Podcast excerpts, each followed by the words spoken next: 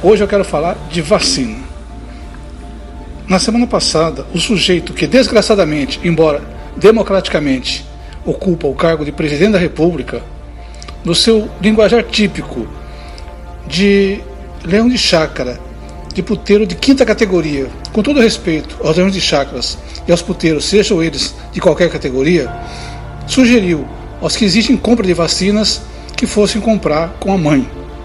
As mães, evidentemente, não vendem vacinas.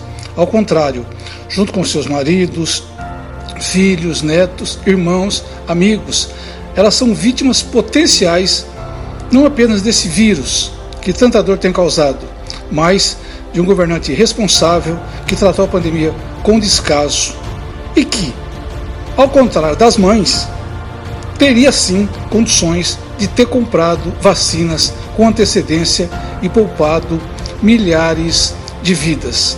As vacinas existem e o que é pior, esse sujeito que, repito, desgraçadamente, mas democraticamente ocupa a presidência, não só negligencia a compra de vacinas, como tem feito de tudo para impedir que governadores e prefeitos possam fazê-lo. O próprio governador da Bahia, Rui Costa, recorre ao STF para comprar vacinas russas e vacinas americanas.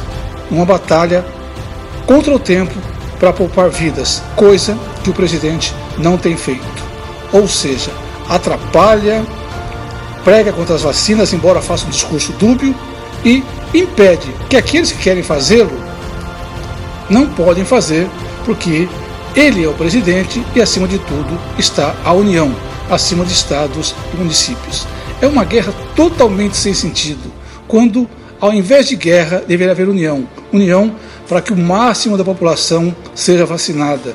União para que haja um consenso de que esse é um vírus perigoso e de que é preciso sim adotar medidas como uso de máscara, distanciamento social, higiene permanente.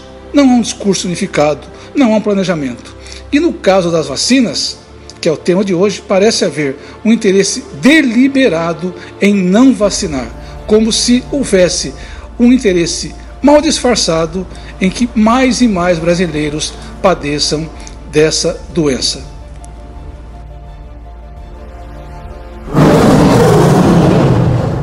Eu sou Daniel Tami, jornalista, e esse é o podcast Daniel na Cova dos Leões. Até a próxima.